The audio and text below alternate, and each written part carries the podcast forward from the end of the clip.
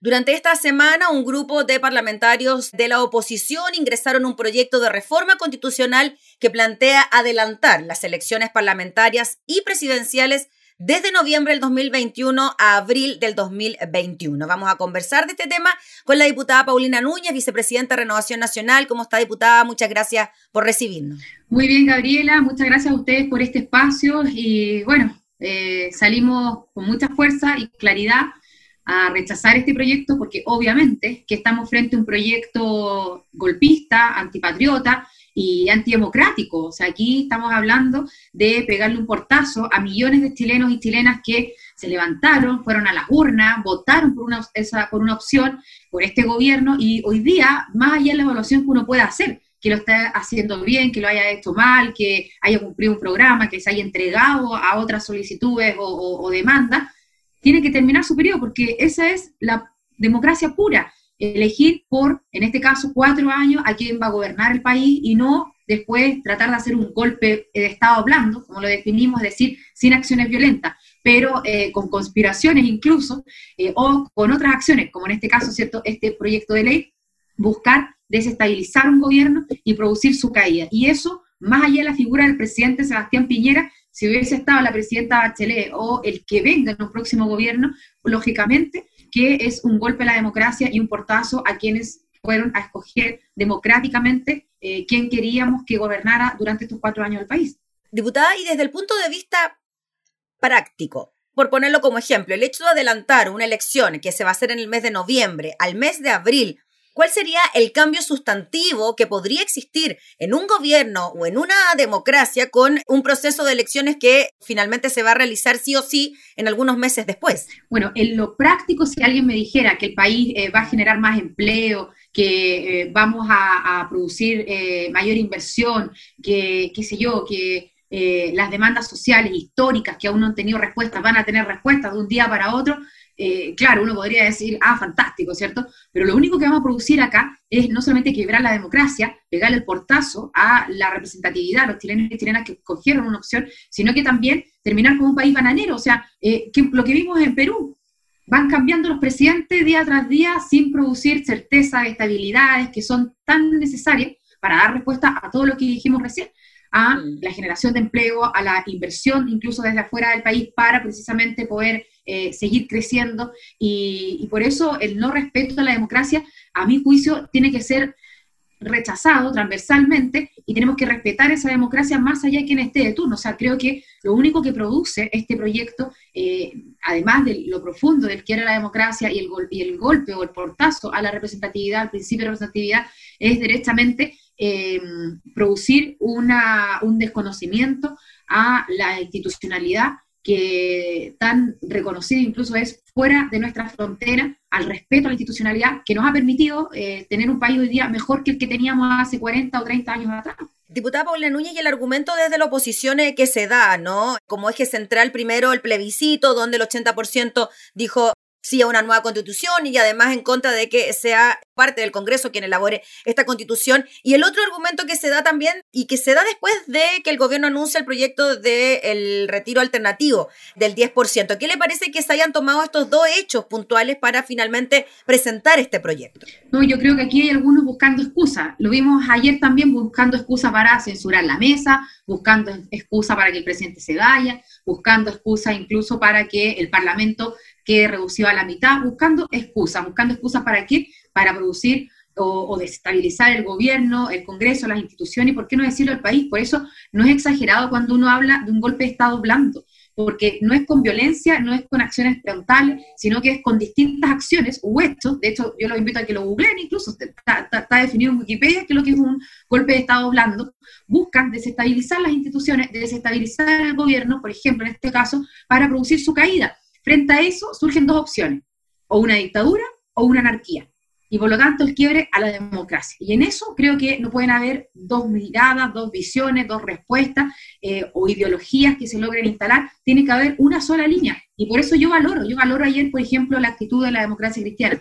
Valoro incluso la actitud, incluso del alcalde Jaue, y lo voy a decir, valoro la actitud, obviamente, de eh, distintos candidatos presidenciales que han salido con claridad a decir que esta no es una buena idea, eh, transversalmente y que, por supuesto, es gravísimo para la democracia en nuestro país. Así que prefiero incluso, Gabriela, quedarme con esto, con ese rechazo transversal, valorarlo, por supuesto, nosotros como parlamentarios oficialistas y pegar un portazo directamente, hablar las cosas como son. Prefiero quedarme con eso. Valoro que transversalmente eh, hayan salido voces de todos los sectores a rechazar esta propuesta porque lógicamente que todos vemos que aquí, si no es la democracia, son estas otras dos alternativas que por supuesto espero que todos rechacemos. Ahora, ¿qué hay detrás de esta propuesta? Yo no creo que hayan parlamentarios ilusos, no creo que hayan parlamentarios que eh, quieran subir sus bonus en su distrito o tener más me gusta en sus redes sociales. Yo eh, creo que acá hay parlamentarios que directamente quieren quebrar la democracia. Eh, prefiero pasarlos por hábiles que pasarlos por tontos. prefiero pasarlos, ¿cierto?, porque hay una intención detrás muy dañina para las instituciones y para el Estado, para el gobierno también, que una, insisto, idea que a alguien se le ocurrió para poder hacerse más conocido. O sea, creo que acá no han medido algunos la consecuencia eh, dramática que puede haber detrás de este proyecto y hay otros tantos que la han medido perfectamente. Diputada, este proyecto también incluye elecciones anticipadas para el Parlamento, no solo para el presidente de la República. ¿Qué le parece también esa parte de, la iniciativa que incluiría a los mismos parlamentarios que presentaron el proyecto y, por ejemplo, también a usted? Sí, ahí yo me quiero hacer cargo de un eh, argumento que daban ellos, que es que, que el que no estaba a favor de este proyecto lo que estaba haciendo era cuidar su pega. O sea, aquí créanme por favor que estos meses han sido muy duros, muy duros y que hay muchas personas que eh, estando hoy día ejerciendo un cargo elegido democráticamente, porque al menos desde el Parlamento ninguno cayó del cielo, ni nos eligieron a dedo, ni nos nombraron a dedo, ni fuimos designados. Somos representantes de nuestras zonas elegidos democráticamente, con más votos, con menos votos otros, pero elegidos democráticamente. Por lo tanto, también allí hay un respeto a esa elección, a esa representatividad ya verá cada parlamentario si eh, sigue en esta pega, si va a su reelección, aspira a otro cargo o directamente se aburrió de todo esto y se va para la casa y empieza a ejercer su profesión.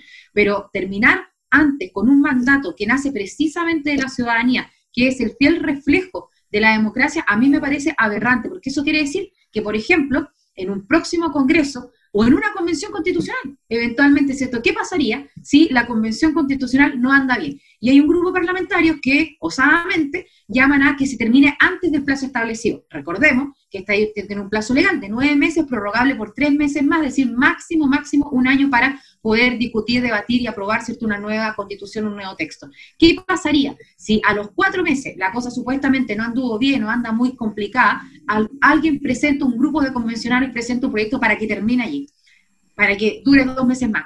Entonces, esa es la puerta que estamos abriendo el cambiar las reglas del juego, el no tener normas claras en nuestro país, en que cada vez que a alguien se le ocurra que una determinada autoridad, incluso elegida democráticamente, se tiene que ir antes, eh, es lo que no nos parece, porque en lo profundo, en el contenido, eh, en lo más importante detrás de toda esta idea está el respeto a la democracia y las instituciones. Si un país no es capaz de respetar la democracia, de respetar las instituciones, no le pidamos entonces a las personas que vayan a votar, que elijan a sus autoridades, porque quiere decir que no los estamos escuchando ni los estamos respetando. Van a votar por determinadas autoridades para que duren determinados periodos y después cualquier acepto que tenga una idea distinta va a querer terminar antes y desconocer esa voluntad ciudadana eh, que se manifiesta a través de las urnas. Y en relación, diputada, a lo que nos comentaba de cambiar las reglas del juego, y ya que mencionó el tema de la convención constituyente, ¿qué le pareció esta iniciativa surgida también desde la oposición que buscaba cambiar la norma de los dos tercios para la aprobación de las normas de la misma constituyente? yo creo que em, primero eh, valoro que haya durado poco.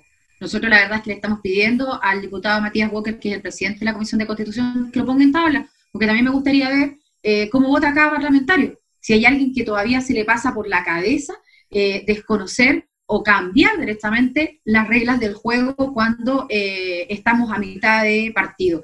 Nosotros hicimos un acuerdo el 15 de noviembre. Yo participé representando mi partido, éramos cuatro representantes de la Renovación Nacional en esa madrugada del 15 de noviembre y lo hicimos con plena convicción. Luego participamos también de toda la campaña, en mi caso yo estuve por el apruebo, por ejemplo, para poder tener un plebiscito nacional seguro y participativo, porque acordémonos que fue una elección además en plena pandemia y que las personas pudieran decidir si avanzamos o no en ese proceso. Y hoy día, cuando ya estamos a puertas de inscribir candidatos, el 11 de enero, de inscribir candidatos a la convención, salen algunos que ni siquiera fueron capaces de sentarse a la mesa porque la diputada Vallejo y el Partido Comunista digamos las cosas como son, se pararon de la mesa, no creyeron, no en nosotros, en los dirigentes de los partidos políticos, no creyeron en la democracia, no creyeron que el pueblo iba a ser capaz de, en un plebiscito nacional, decidir si quería o no una nueva constitución. En eso no creyeron. Y luego, con esta más de 7 millones y medio de chilenos y chilenas que participaron, se suben al carro entonces de la victoria y dicen directamente que no les parecen las reglas acordadas y votadas indirectamente en un plebiscito para poder avanzar, porque las personas que votaron, por ejemplo, por la prueba para que iniciáramos este proceso, saben que eh, se discutió mucho, fueron los puntos que más se difundió, se van a requerir dos tercios para poder aprobar todas las reformas eh, constitucionales o los textos nuevos en esta, en esta nueva constitución. Así que me parece eh, tardío, me parece además eh, un poco arrogante desde el punto de vista de que no fuiste capaz de estar en el acuerdo y hoy día quieres cambiar lo acordado. Y por supuesto, me parece que, que, duró menos que un suspiro porque lógicamente que vimos también como desde la oposición le quitaron el piso eh, inmediatamente a esa idea levantada por la diputada Bayer. Finalmente, diputada Paulina Núñez, en relación al proyecto de, la de adelantar las elecciones, ¿le ve usted futuro a esta iniciativa? ¿Cómo ve las votaciones? ¿Si se pone o no se pone en tabla? ¿Si se puede discutir? ¿Cómo lo ve usted? A mí me encantaría que se pusiera en tabla y se discutiera, por las razones que ya dije, ¿cierto? A ver quién está dispuesto a quebrar la democracia y quién no. Pero no le veo futuro y por eso valoro que transversal. ¿El de adelantar las elecciones? ¿Es el del primero que estábamos hablando? Sí, ningún futuro. Mm. O sea, ningún futuro. Eh, creo que el haber salido transversalmente desde candidatos presidenciales de la oposición hacia abajo, distintos parlamentarios, senadores, en fin, que normalmente, ¿cierto? No, no, no comulgan con el gobierno, no les cuesta lograr acuerdos, pero que en esta, en esta idea, en esta pasada, en esta propuesta, salieron directamente a rechazar esa idea, me hace pensar, y por eso cierto te respondo que no veo que tenga ninguna posibilidad de avanzar, ni menos que se apruebe una aberración como esa, porque todavía hay personas que piensan en la democracia y no en el Twitter. Muy bien, pues diputada Paulina Núñez, le agradecemos enormemente por el contacto. Estaremos atentos entonces a lo que pueda ocurrir en estas movidas semanas en el quehacer legislativo. Así que muchas gracias por su tiempo. Gracias a ti, Gabriela, que estés muy bien. Chao. Que esté muy bien. Era la diputada Paulina Núñez hablando entonces sobre la presentación de este proyecto que busca adelantar las elecciones presidenciales y parlamentarias.